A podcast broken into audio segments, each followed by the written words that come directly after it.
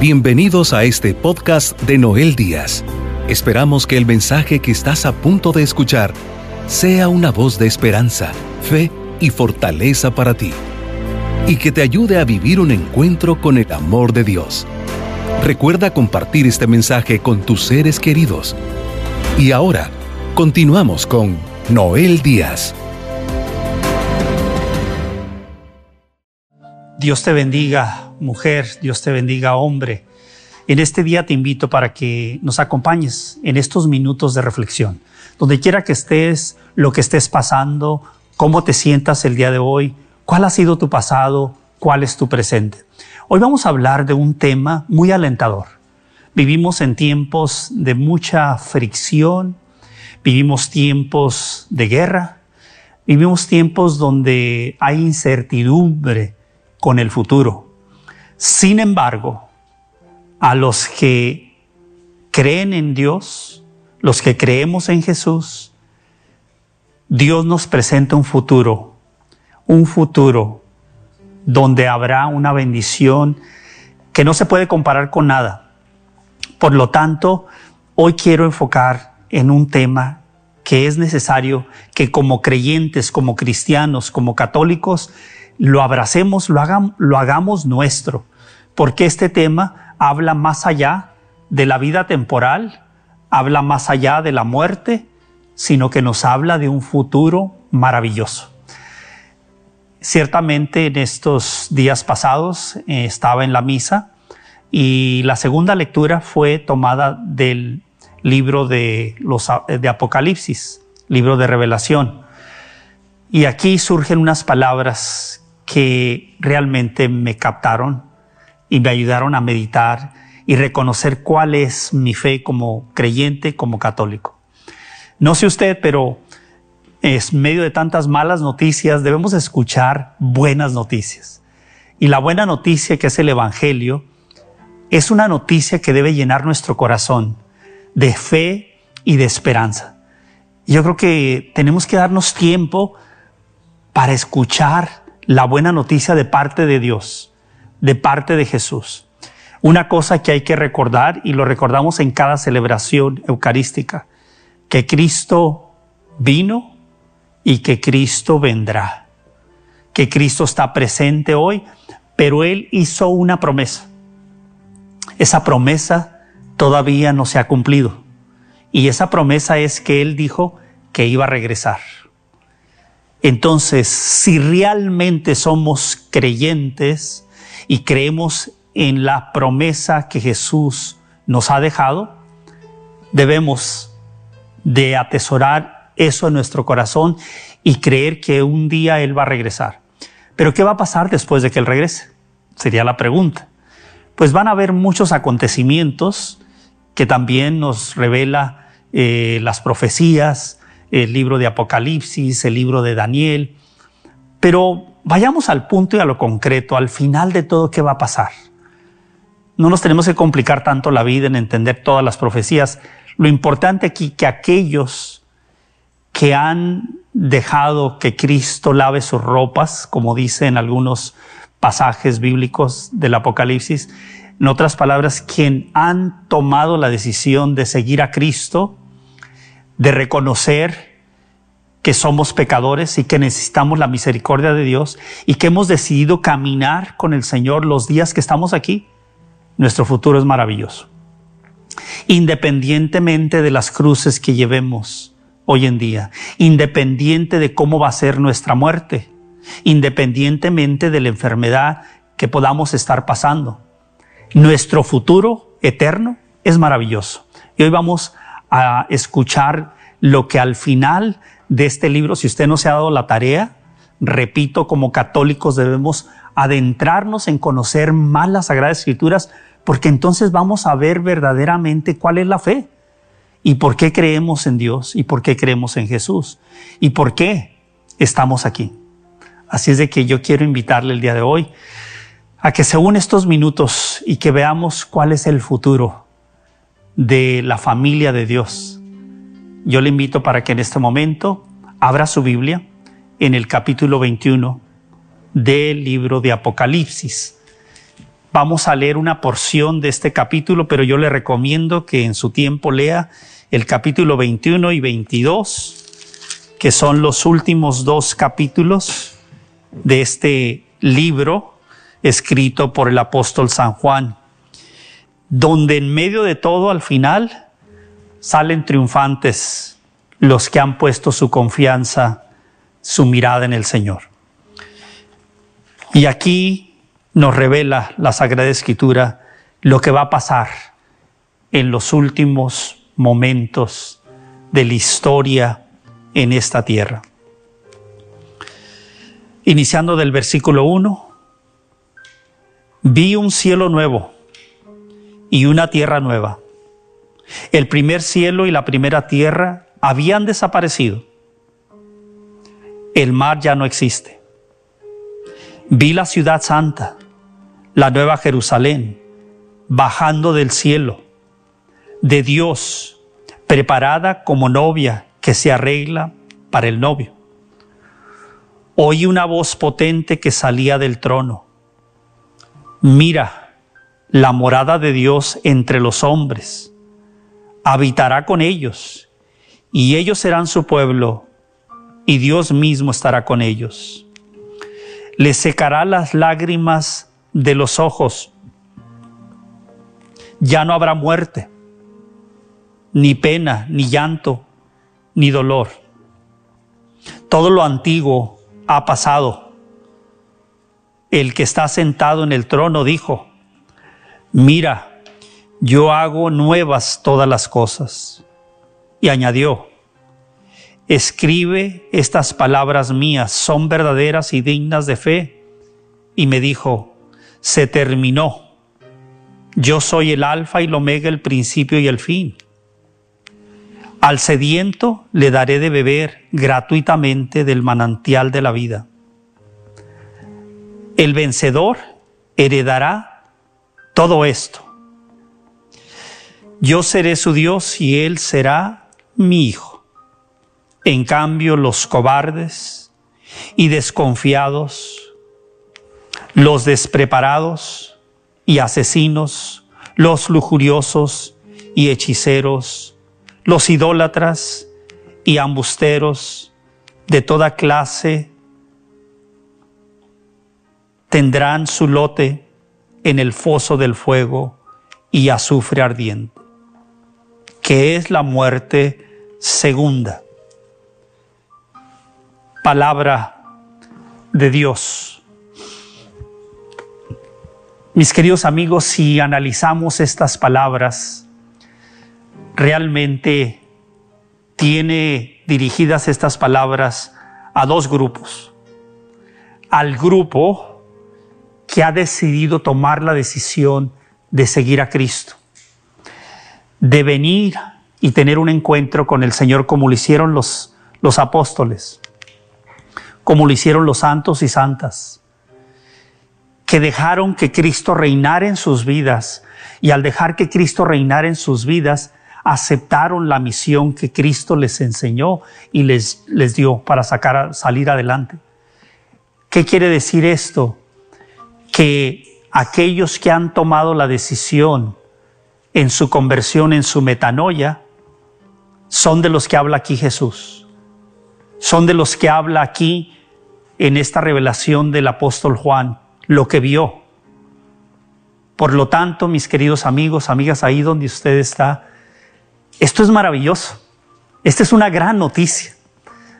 A mí como creyente me alegra porque me hace ver que puedo pasar por muchas pruebas, inclusive por la muerte, pero aquí me está revelando Dios cuál será el fin de aquellos que hemos decidido seguirlo.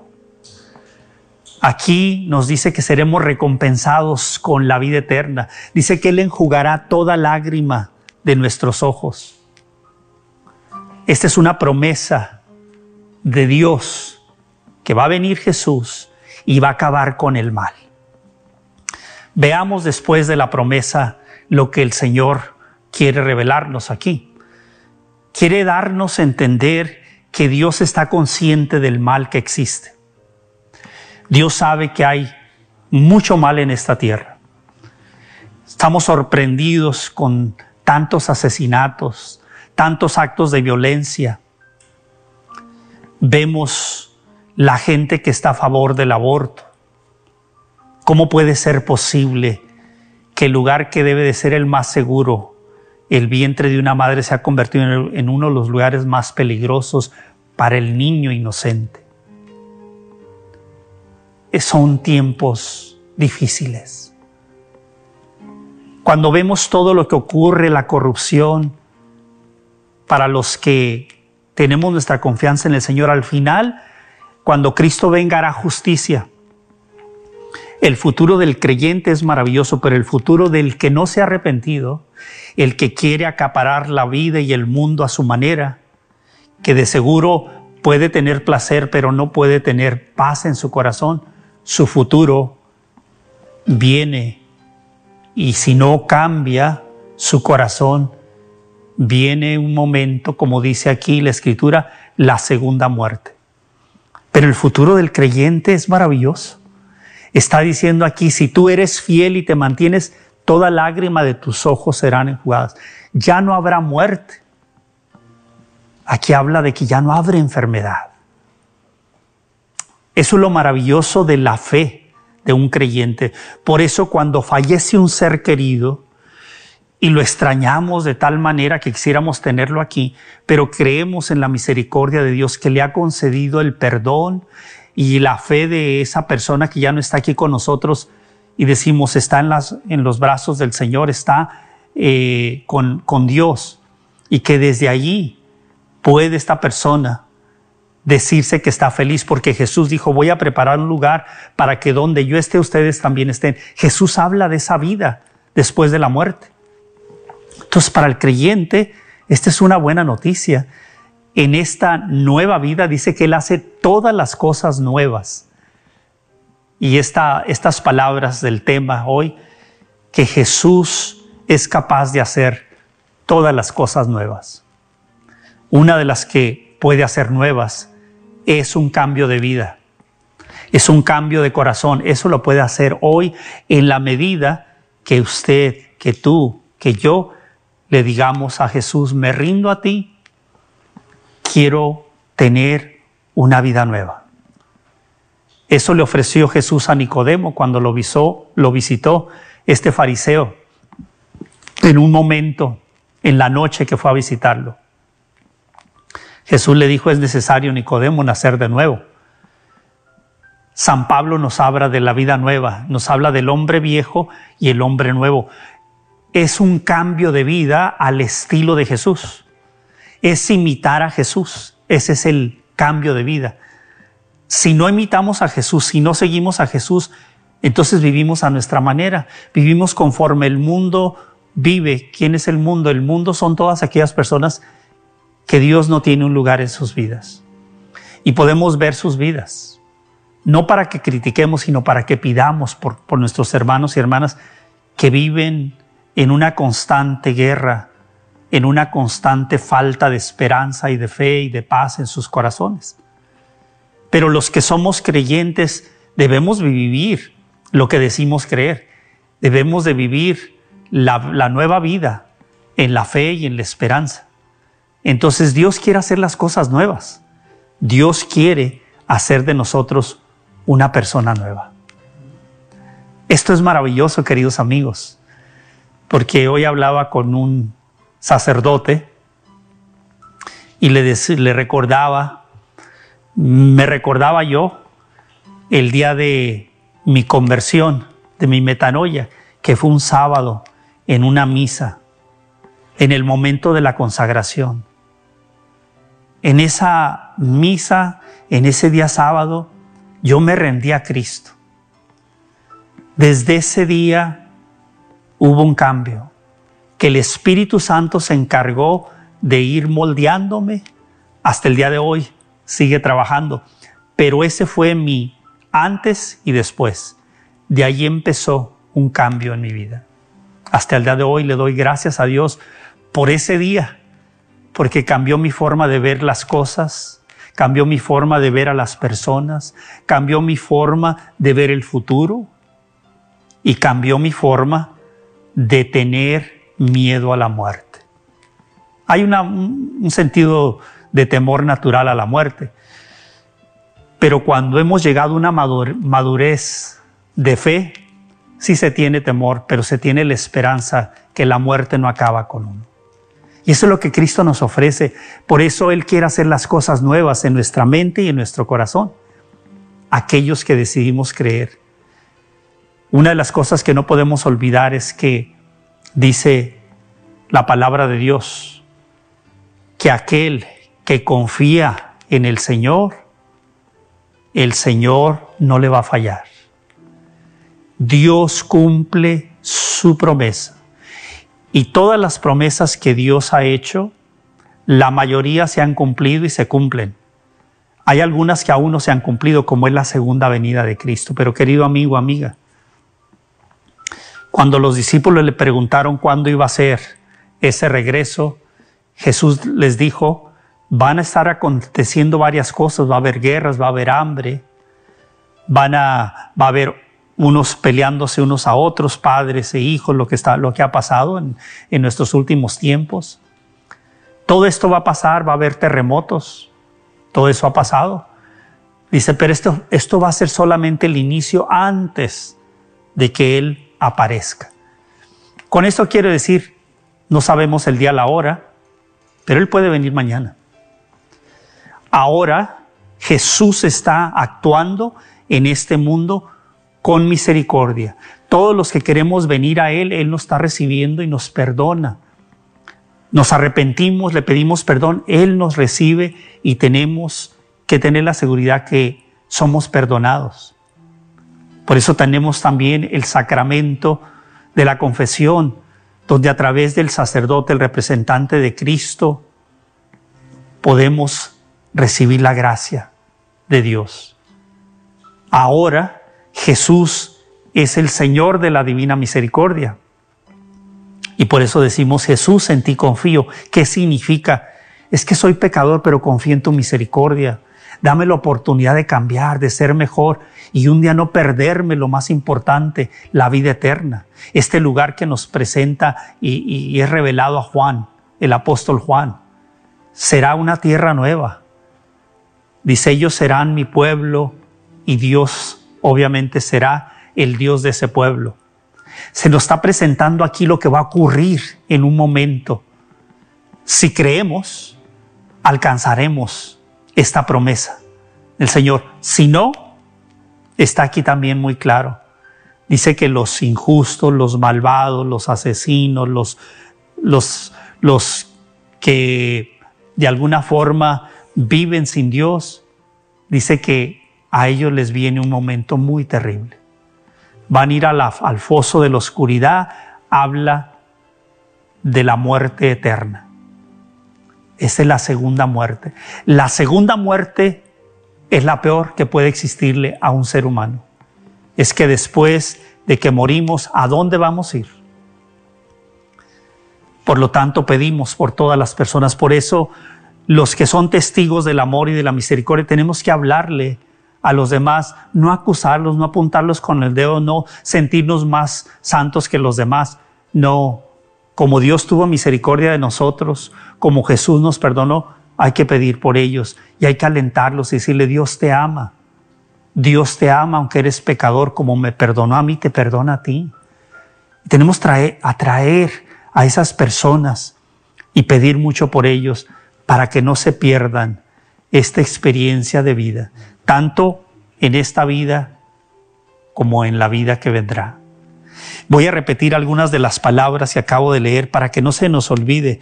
Dice aquí, mira, yo hago nuevas todas las cosas. Y le dice aquí al apóstol Juan y añadió, escribe estas palabras mías que son verdaderas y dignas de fe y me dijo, se terminó. Yo soy el alfa y el omega. O sea, está hablando Jesús. Yo soy el alfa y el omega, el principio y el fin. Al sediento le daré de beber gratuitamente del manantial de la vida. Aquí está hablando de la misericordia para nosotros. Al sediento, ¿quién tiene sed? Aquel que quiere convertirse. Y dice que Él ofrece esa agua del manantial de la vida. Dice el vencedor heredará todo esto. ¿De quién habla? De los que perseveran en las promesas del Señor, en medio de sus pruebas, en medio de sus cruces. Dice, yo seré su Dios y Él será mi hijo. En otras palabras, si tú eres, te reconoces hijo de Dios, Dios te reconoce como hijo. Ahora sí, el versículo 8 dice, en cambio, los cobardes, desconfiados, los depravados y asesinos, idólatras, ambusteros, toda clase de estas personas, dice, irán al lote del foso, del fuego y azufre ardiente, en otras versiones, en otras formas diría, este es el, el fuego, el infierno, que es la muerte segunda. Y con esto quisiera concluir, porque ahora tenemos todavía el tiempo de volvernos a Dios. Hoy mira a Jesús, el Señor de la Divina Misericordia, que abre sus brazos. Se ven. Yo sé que eres un pecador. Yo sé que has pecado. Pero te amo. Y en la cruz pagué el precio por tus pecados. Para que tú no te pierdas la vida eterna. La vida donde ya no habrá enfermedad, donde ya no habrá llanto, donde ya no habrá muerte. Mis queridos amigos, como católicos, no solamente tenemos que ser devotos de la cruz, de ver a Jesús en el crucifijo, no, esa muerte en la cruz fue el pago que hizo Jesús para que tú y yo no nos perdamos esto que revela aquí la palabra de Dios, la vida eterna. Esa es la razón por la cual Dios Padre envió a su Hijo para que a través de Él alcancemos la vida eterna. No solamente debemos buscar a Dios cuando tenemos un problema, limitadamente todos tenemos problemas, pero hay que entender que la fe tiene que ver más allá del problema, más allá de la enfermedad, más allá de la muerte, tiene que ver con un futuro maravilloso. Ahora Jesús es el Señor de la misericordia, pero cuando Él venga en la segunda venida será el Señor de la justicia. ¿Qué significa eso? Que ahí se acabará el momento de la misericordia. Ahora vendrá como juez y separará, como dice el capítulo 25 del Evangelio de San Mateo, unos a su derecha y otros a su izquierda. Los de la derecha entrarán y los de la izquierda les dirá yo no los conozco. Ahí se aplicará la justicia. Hoy mucha gente dice, ¿por qué tanta gente mal está haciendo todo esto? Queridos hermanos, llegará el momento donde cada uno de nosotros pagará de acuerdo a nuestras obras. El que se arrepiente hoy y busca la gracia de Dios está en el camino de la promesa que Cristo hace, la vida eterna. Quien está en el, en el camino de esta vida y no está caminando conforme a la invitación de amor que nos hace Dios a través de Jesús, pues estamos caminando realmente en un camino peligroso y con la posibilidad de perder lo más importante de nuestra vida, la vida eterna. Entonces hoy busquemos al Jesús misericordioso. No esperemos que llegue el momento de la justicia, porque aquellos que hacen injusticias, si no se arrepienten, van a acabar pagando el precio más, más triste y más doloroso. Créanme que más que una persona que pueda morir eh, asesinada, eh, que la hayan cortado en pedazos, esas son muertes terribles, pero esta muerte es para siempre. Estará siempre el resto de la eternidad fuera de la presencia de Dios, viviendo en la oscuridad, porque usted y yo nunca vamos a dejar de existir, tanto en esta tierra, en esta tierra temporalmente, pero en la otra nuestra alma seguirá viva. ¿Dónde queremos pasar? Yo te invito a que seas de aquellos valientes, porque dice aquí que los cobardes son los que no aceptan la misericordia de Dios. Hoy seamos agradecidos y démosle gracias a Dios. Que venga lo que venga, lo que estemos pasando, nuestro futuro es muy prometedor. y debemos de creerlo.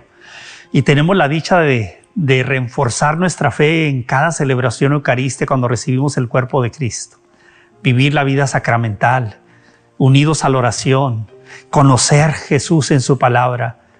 Eso nos alimenta y nos mantiene hasta que el Señor cumpla su promesa. Te invito a que abras tu corazón ahí donde estás y recibas este mensaje de fe y de esperanza preparado para ti. Dios te ve ahí donde estás, yo no te puedo ver, pero Jesús sí te ve. Y Él te extiende la mano. Acepta su invitación. Y aquellos que ya están en el camino, siéntanse fortalecidos, animados, porque Jesús está contigo. Eso también Él lo prometió.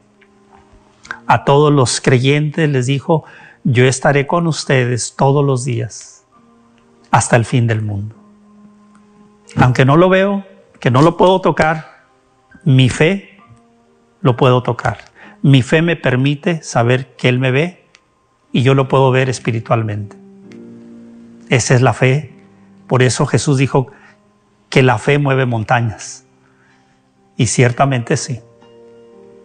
Padre amado, en el precioso nombre de tu Hijo Jesucristo, en este día te doy las gracias por concederme el privilegio de hablar de tus promesas, de hablar de tu misericordia, de hablar del futuro para los que han creído en tu palabra.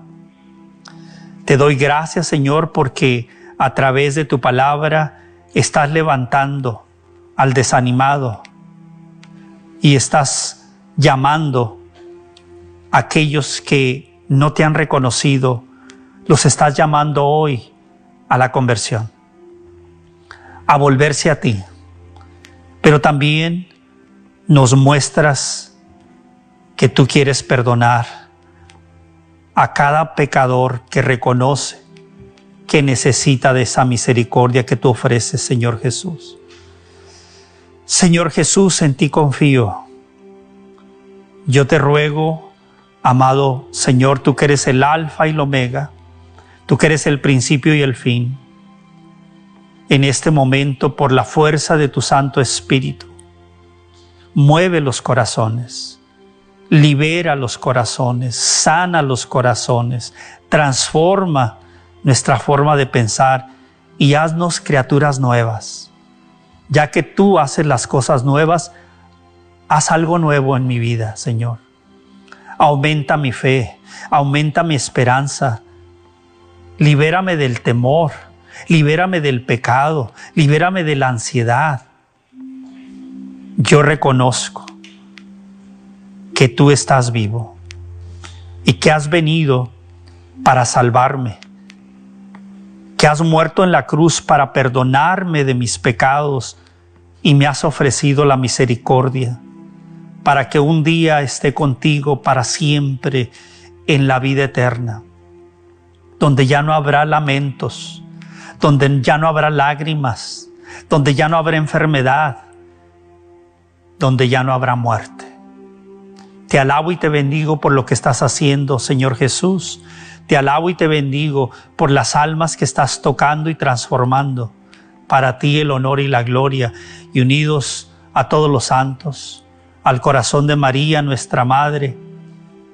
Pedimos todo esto en el precioso nombre de Jesucristo, nuestro Señor, que vive y reina por los siglos de los siglos. Amén. Sabemos que por medio de este mensaje, hoy has recibido palabras que edificarán tu vida. Para seguir recibiendo los mensajes de Noel Díaz, no olvides suscribirte a su canal de YouTube Noel Díaz y seguirlo en sus redes sociales con el nombre de Noel Díaz Esne. También puedes visitar la página web www.elsembrador.org para enterarte de los horarios de sus programas de televisión y radio en vivo. Asegúrate de suscribirte a este podcast y compartirlo con tus seres queridos. Agradecemos tu sintonía el día de hoy.